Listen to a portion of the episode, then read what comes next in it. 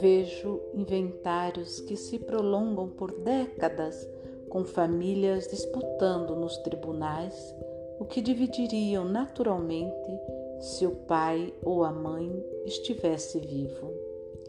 É uma jornada perigosa e violenta, capaz de destruir o legado e manchar a harmonia de um sobrenome. Uma longa guerra de inveja e de ciúme entre crianças disfarçadas de adultos e com o escudo dos advogados. Da mesma forma como os irmãos concorriam pela atenção dos pais, pela predileção psicológica, enquanto todos existiam pacificamente, passam a brigar pela propriedade das lembranças.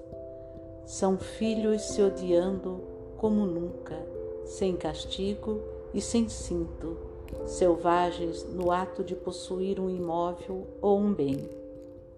Não pensam pelo morto, o quanto ele trabalhou para garantir paz e conforto aos herdeiros, o quanto suou e sacrificou seus finais de semana para assegurar tranquilidade aos pósteros. Pensam com a mesquinhez de arrematar os melhores brinquedos e as condições mais prósperas. Buscam seus direitos e apagam os deveres familiares que continuam existindo com ou sem os pais vivos.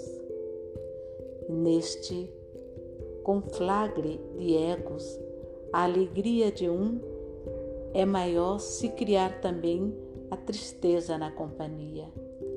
A satisfação cresce ainda mais ao abocanhar a maior parte e conseguir subtrair os demais dos privilégios. Diante do falecimento do ente querido, os filhos esquecem que têm irmãos e se transformam espiritualmente em filhos únicos. Colocam em curso uma esquisita e infeliz alienação filial. Puxam para si as mangas da ausência da roupa maternal e paternal, imitando as presenças da infância. Tentam reconstituir em vão, no colo da lei, o aconchego dos abraços, mas apenas se distanciam dos manos que sofrem igual e que restam ao lado. A partilha se converte em monopólio a custo de isolamento e desconfiança. Querem ser donos da morte do pai ou da mãe, como se a morte possibilitasse algum dono. A morte é de ninguém. A morte é a saudade de quem amamos, de quem nos habitará por toda a vida, independentemente de ações iliminares. O que mais ansiava aquele que partiu era uma família unida e o que mais amarga é a dissolução dos laços.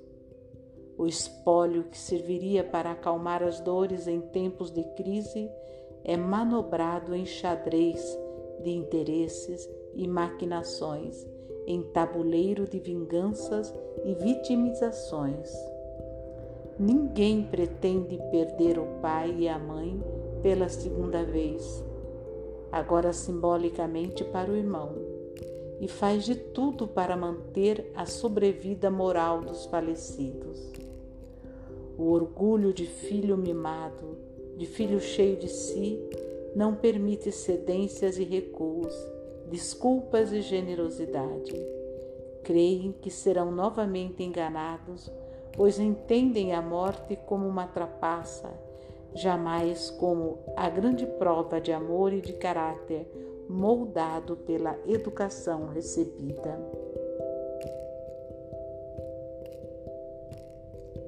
Chega uma fase em que visualizamos o tempo que nos falta, percebemos menos vida pela frente do que a vida que já experimentamos.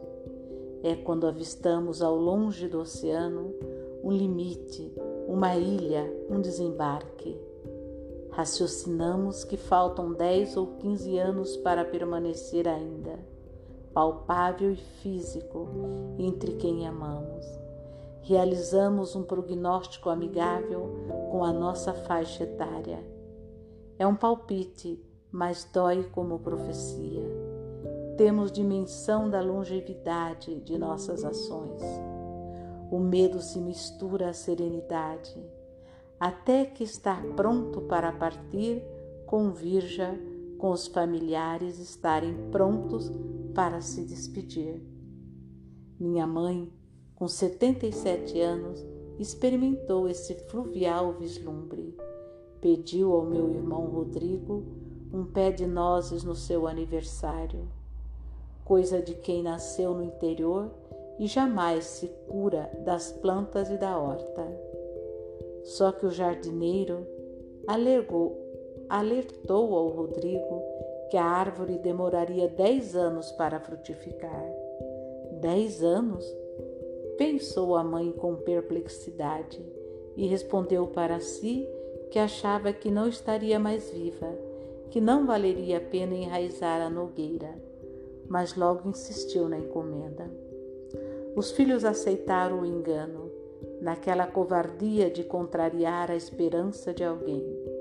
Não dá para contestar a esperança do outro, é muito pessoal e cultivada no mar mais profundo. A mãe chamou a família para deitar a muda no jardim, com direito a pá e discurso. Enquanto ela mexia na terra, ríamos da sua vivacidade. Depois que terminou, ficou admirando o invisível das folhas lembrava uma menina vigiando o pé de feijão no algodão da escola, no pote de margarina da infância. Daí ela disse: Não plantei para mim, plantei para os meus netos. Nem tudo na vida precisa ser visto para ser amado. Os filhos só vão respeitar os pais se respeitarem os avós só serão educados, só deixarão de fazer birra e chantagem, choro e culpa se souberem conviver com os avós. Sem o contato com outra geração mais velha, serão apenas mimados e briguentos, farão algazarra na mesa e baterão a porta do quarto. Quem define a educação não são os pais, mas como os pais honram os seus pais e como inspiram os filhos a se comportarem com os pais dos pais. Esse é o ponto de conversão, o espelho necessário. Os presentes, os cuidados, os afetos e o tempo concedido não definem um relacionamento saudável de, de filiação. Quem é um bom neto será um bom filho. A ordem não pode ser mudada porque a criança aprenderá a ouvir aquele que veio antes, a se importar com as lembranças familiares, a obedecer o ritmo da idade e da calma. Entenderá o que é falar depois de ouvir, o que é amar depois de fazer. Terá paciência para caminhar mais lento e suportar infinitas versões de uma mesma história. Perderá o egoísmo da pressa Verá que as pessoas envelhecem e precisam de cuidados maiores. Verá que a gentileza não é mais uma formalidade, porém um modo de preservar a rotina. Com os pais, os filhos são direitos. Com os avós, reconhecem quais são os seus deveres. Nada mais generoso do que assistir à televisão com os avós e testemunhar as risadas de piadas incompreensíveis para a nova geração, para se afastar um pouco do celular e reassumir o valor da presença diante da mesquinharia das ilusões. Nada mais terapêutico do que perguntar o que significam palavras antigas. A avó e o avô funcionam como antídotos contra a gritaria e as ofensas. Criança que ajuda os avós certamente cederá o lugar no ônibus e, carregar, e carregará as sacolas do supermercado de uma estranha na rua, pois sempre se lembrará daquele que gosta e é mais vulnerável. Filho que apenas fica com os pais é abusivo. Mia e chora por qualquer coisa, não obedece, não diz obrigado, cabula as tarefas, acha que mora num castelo com a obrigação de ser servido e que todo mundo é eterno. Já filho que divide uma noite com os avós, conhece o que é saudade e teme a morte. Não vai colocar sua vontade em primeiro lugar, já que perceberá a necessidade majestosa dos mais idosos. Manterá em si um pouco do temperamento de enfermeiro e de cuidador por toda a vida. Mesmo que os avós não estejam mais entre nós, existe a memória deles que permanece sendo uma eterna tutoria. Mesmo que os avós não estejam mais entre nós, existe a memória deles que permanece sendo uma eterna tutoria.